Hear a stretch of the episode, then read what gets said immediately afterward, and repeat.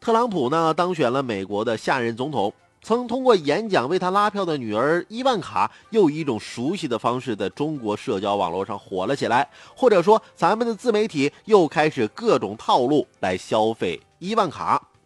在全民看颜值的社交舆论环境中呢，伊万卡的长相啊，怎能逃脱得了网友们的品头论足呢？长得好看，怎么说都对，这个逻辑那自然就被套用到了伊万卡身上。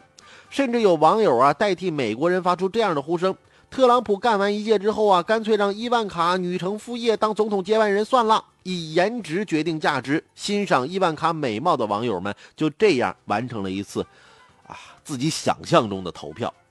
作为焦点人物，哎，如果把伊万卡套进中国式的心灵鸡汤文中啊啊，那该是多么遗憾的事儿啊！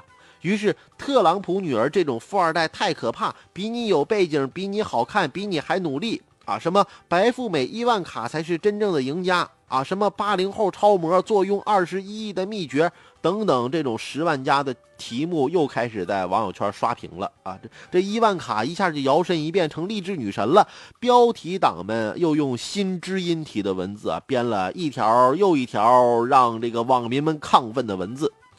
媒体网友消费了伊万卡啊，有微妙的心理因素。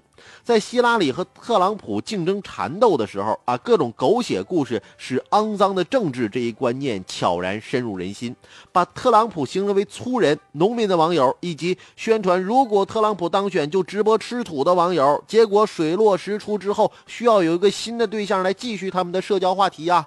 不炒作他的女儿，难道真的去直播吃土吗？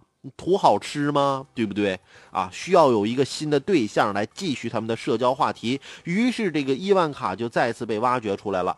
他的言行啊，多和美有关，和家庭亲情有关。涉及政治言论时啊，也是柔性的陈述，表达了一种美好的愿望。这无形使得伊万卡啊，具备了这个消弭纷争的作用。人们总是喜欢制造英雄，并通过传播与美化英雄来借机宣传自己的声音。